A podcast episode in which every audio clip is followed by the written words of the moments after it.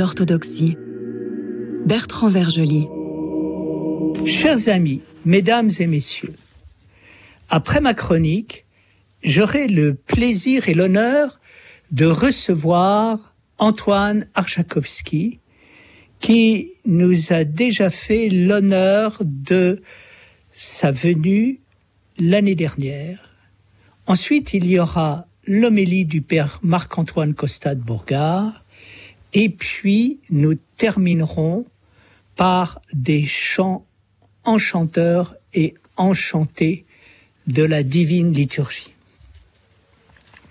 Ce mois-ci, j'ai comme programme d'aborder la relation entre morale et politique.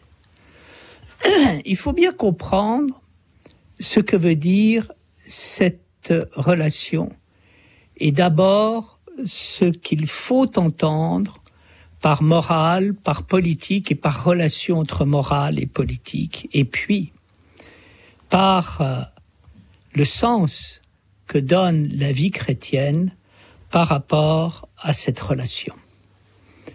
La morale, je la définis par le sens de la loi intérieure qui renvoie au sérieux fondamental.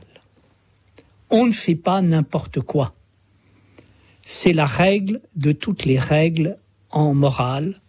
On a comme principe d'avoir des principes. La politique nous renvoie à la loi extérieure et relève du sens pratique et de l'efficacité.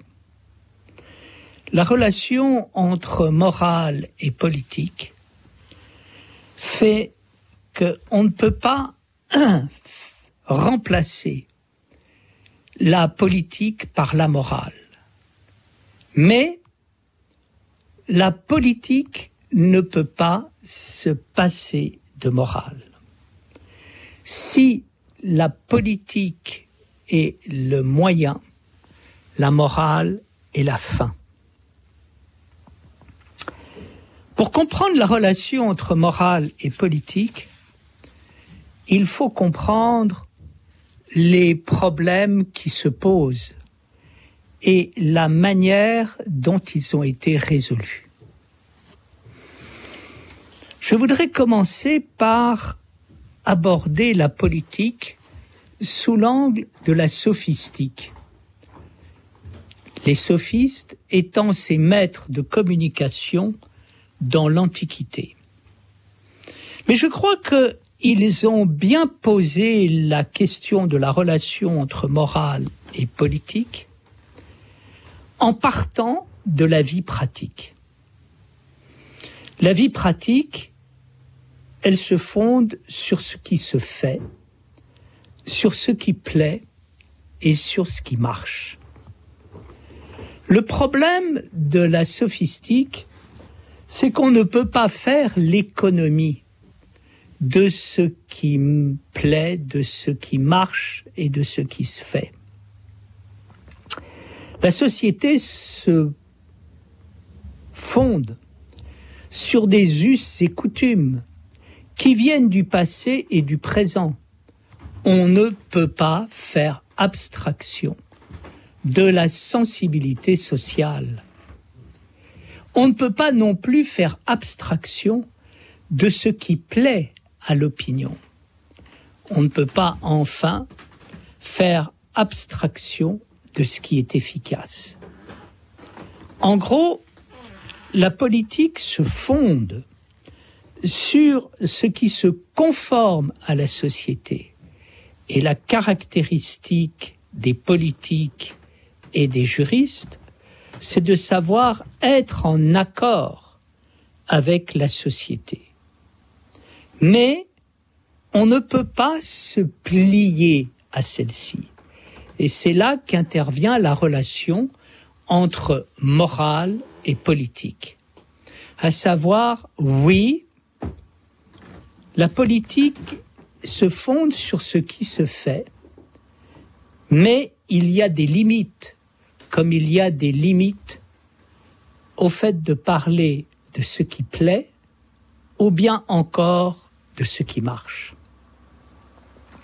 J'ai remarqué que quand euh, on est gêné aux entournures pour faire passer quelque chose du point de vue moral, on a recours à ce qui se fait. Quelque chose n'est pas moralement conforme. On sent que ça ne va pas tout à fait.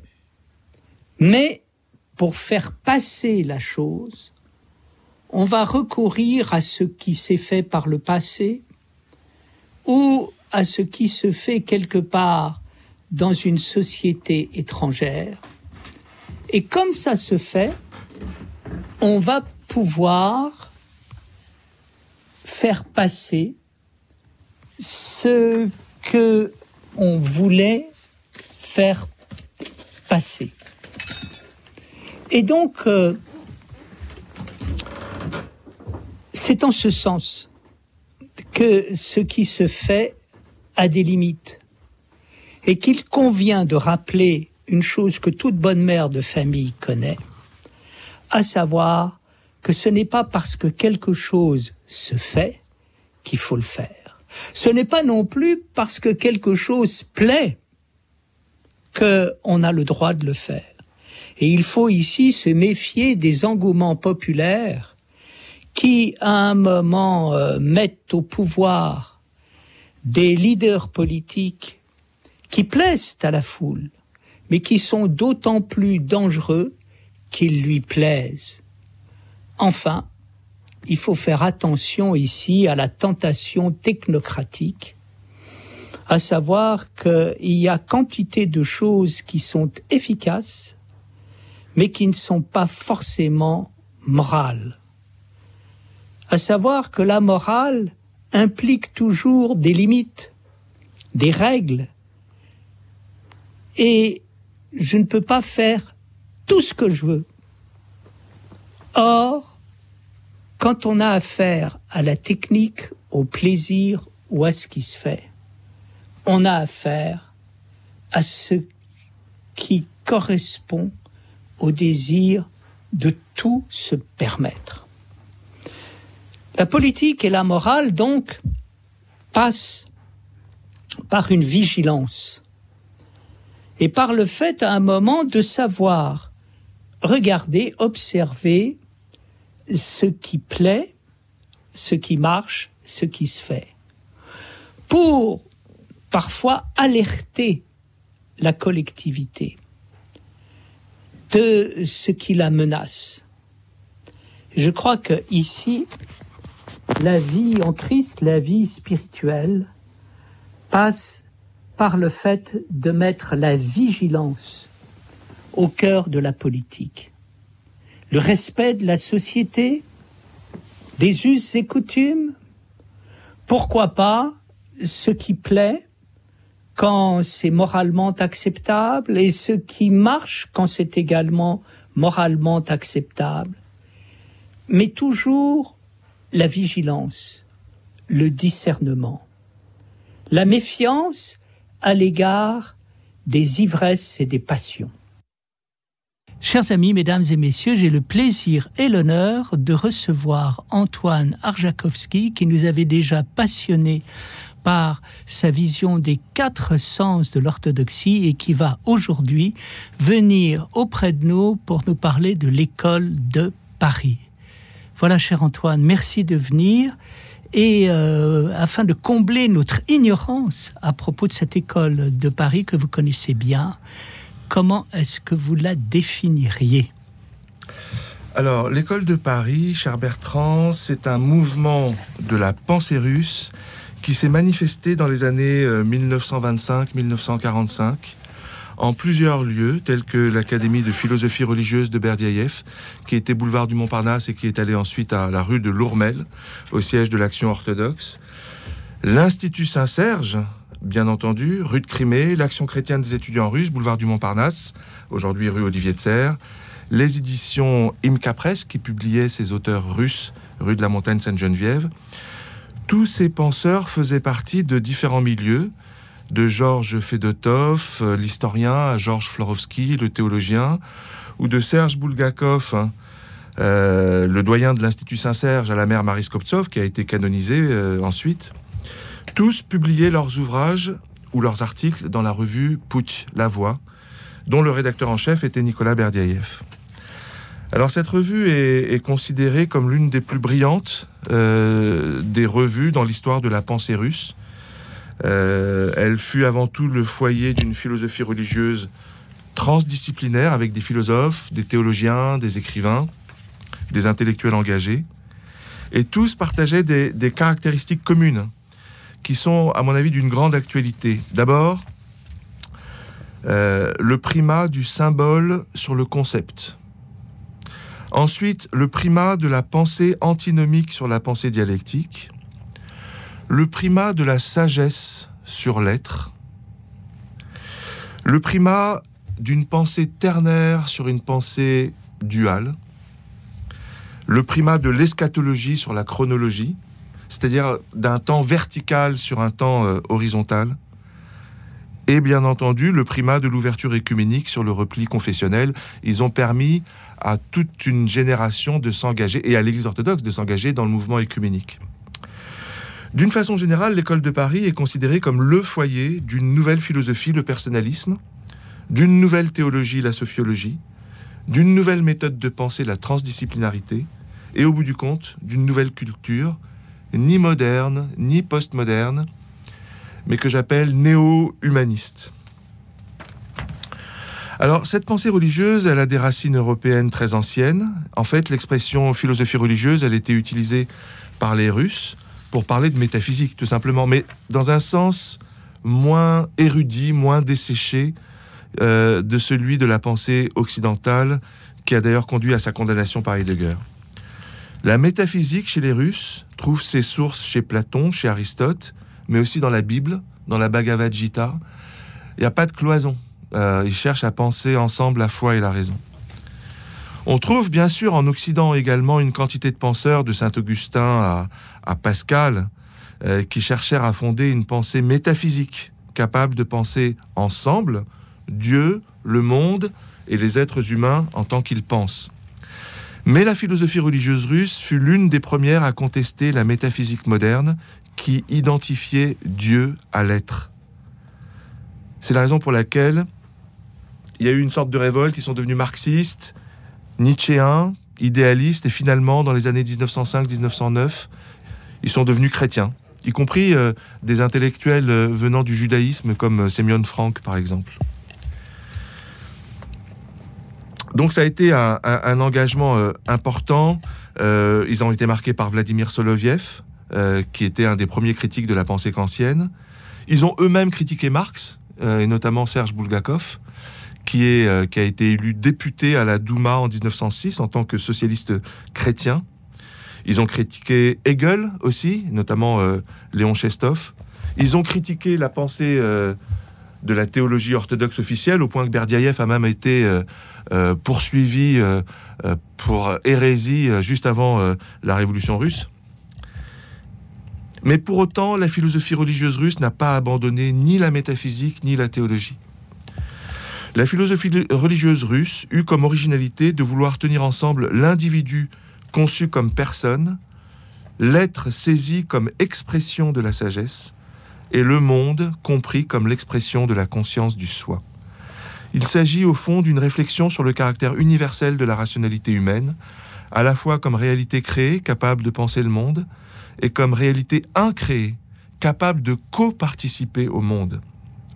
Ce renouveau de la métaphysique a creusé donc trois sillons qu'on pourra voir les uns après les autres, le personnalisme, la sophiologie et la pensée ternaire. Alors elle a eu son heure de gloire, cette pensée, dans les années 30. Léon Chestov a été considéré par des grandes figures intellectuelles comme Ionesco, par exemple, comme un des plus grands penseurs du XXe siècle, mais aussi Yves Bonnefoy, qu'on a connu tous les deux à l'occasion d'un colloque à l'Institut d'études slaves.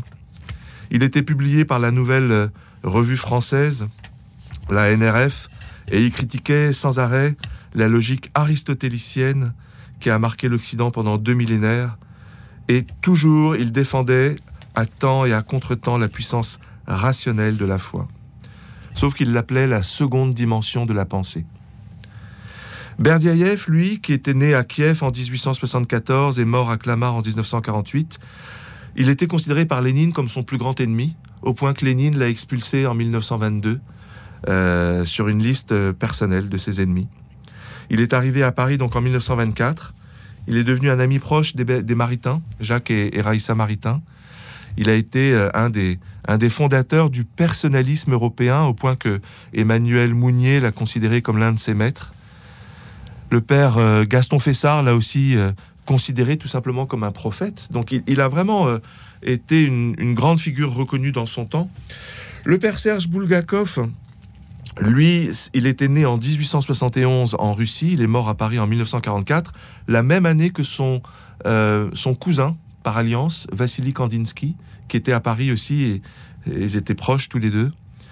Et aujourd'hui, Bulgakov, il est considéré par euh, John Milbank, qui est pour moi un des grands penseurs euh, contemporains, un, un, philosophe et un théologien anglais, comme le plus grand théologien du XXe siècle.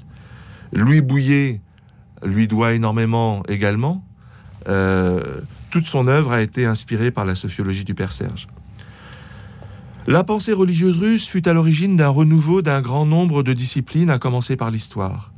Et j'aimerais pour conclure mentionner la vision prophétique d'un historien, Georges Fedotov, né en 1886 à Saratov et mort à New York en 51, qui est professeur à l'Institut Saint-Serge. Il a écrit en 1947 un article prophétique qui s'appelle Le destin des empires. Et en fait, cet article, c'est la première reconnaissance par un historien russe de l'originalité de la nation ukrainienne et de sa légitimité à devenir un État-nation. Voici ce qu'il écrivait. La perte de l'Empire est une purification morale, la libération de la culture russe d'un terrible fardeau qui déforme son image spirituelle. Libérée des préoccupations militaires et policières, la Russie peut retourner à ses problèmes internes, construire une social-démocratie libre qui a souffert de terribles tourments. Mais après le 30e anniversaire du communisme, l'homme russe est devenu grossier, endurci. Probablement, plus d'une génération sera nécessaire pour sa rééducation, c'est-à-dire pour son, retour à la tradition déchue de la culture russe et à travers elle au christianisme russe. L'intelligentsia russe devrait déjà se, se préparer à cette grande tâche en exil au lieu de chasser les aigles fantomatiques de l'Empire. Je trouve ça très prophétique. Merci, cher Antoine. Vous nous avez passionnés parce que vous avez été passionnant. Lecture de l'Évangile selon Saint Matthieu. Gloire à toi, Seigneur, gloire à toi.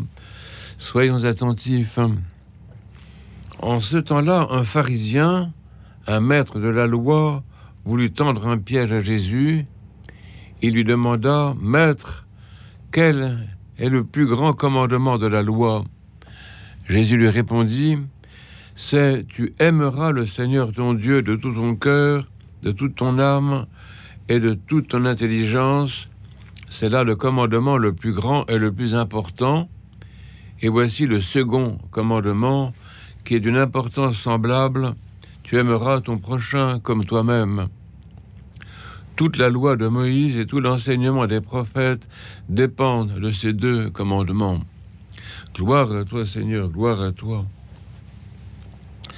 Le grand carême commence exceptionnellement tard cette année. C'est l'occasion d'écouter des paroles évangéliques que nous entendons moins souvent que d'autres, parce que la coutume est de puiser dans le lectionnaire quand il y a des dimanches supplémentaires entre la théophanie et Pâques. Et précisément, l'évangile qui vient d'être proclamé nous permet de regarder en nous-mêmes avant que la porte du carême ne se présente à nous. Le Christ, providentiellement, nous rappelle ce qui est l'essence de la loi toujours vivante, l'amour de Dieu et l'amour du prochain. Et nous n'avons pas peur d'examiner notre vie à l'aune de ces commandements. Le constat est souvent modeste, pas beaucoup d'amour pour Dieu, en tout cas pas grand-chose de cet amour qui engage tout le cœur, toute l'âme et toute l'intelligence. La plupart du temps, nous n'avons pas même l'idée de ce que pourrait être aimer le Seigneur de tout notre cœur. Certains d'entre nous se satisfont de pratiquer les rites considérés comme obligatoires pour être de bons juifs ou de bons chrétiens. D'autres se contentent d'idées, de pensées ou de réflexions plus ou moins alimentées par la parole de Dieu, cette écriture sainte que nous ne lisons presque jamais. Beaucoup d'entre nous, les chrétiens, nous satisfaisons ainsi d'idées chrétiennes ou de valeurs chrétiennes sans approfondir le sens de ce que nous dit pourtant le Seigneur. Il est des chrétiens qui n'ont jamais lu un psaume ou un verset de l'Évangile par eux-mêmes. Le Sauveur nous rappelle que la connaissance de Dieu relève d'un amour passionné pour lui celui qui éprouva le grand Moïse, la passion pour Dieu dont témoignent les prophètes et les apôtres. Et le prochain également relève d'un amour profond et tendre, du dévouement que l'on rencontre chez les saints. Ainsi, par l'évangile de ce jour, l'Esprit Saint nous adresse un appel à nous renouveler dans l'amour. Moi aussi, pouvons-nous dire intérieurement, moi aussi, je veux connaître cet amour fou, ce feu de l'amour pour le Seigneur. Moi aussi, je veux ressentir dans mon cœur un merveilleux sentiment d'adoration, de vénération. Moi aussi, je me sens capable d'une même connaissance mystique. Le Seigneur sera pour moi, pour toi, pour vous, pour nous, quelqu'un de réel, une vraie personne qu'on peut interpeller et à qui l'on peut déclarer son amour. En effet, qu'est-ce que la prière si ce n'est la déclaration d'amour que le dévot fait à son Dieu? Nous pensions que Dieu était une idée, une représentation mentale. Le Sauveur nous rappelle qu'il est connu par les sentiments et par les sens. L'amour se ressent la tendresse pour le Père céleste, pour le frère ou pour le prochain s'éprouve. Pensons à ces épisodes de l'Évangile où Dieu, dans son humanité parfaite, éprouve de la compassion pour telle ou telle personne en qui, lui, le Dieu créateur du ciel et de la terre et de tous les univers visibles et invisibles, reconnaît son prochain. Le Christ lui-même le Fils de Dieu, nous donne continuellement l'exemple de cet amour immense pour le Père et pour le frère. Il est en personne la loi et les prophètes, et il réalise en sa personne, en son humanité parfaite comme en sa divinité parfaite, tous les commandements, et en particulier ces deux commandements fondamentaux. Il est la Torah en chair et en os. Ainsi, quand le Christ rappelle aujourd'hui, non seulement au maître de la loi venu l'interroger, mais à chacun de nous, ce qui est fondamental dans la loi, il nous invite hein, à le suivre, à devenir ses disciples, à conformer notre vie, nos pensées, nos actes à l'exemple de sa propre vie admirable pour connaître la béatitude des fils et des filles du Très-Haut. Et pour terminer cette séance, je vous propose un hymne à la Vierge exécuté par l'ensemble de Théodore Vassilikos.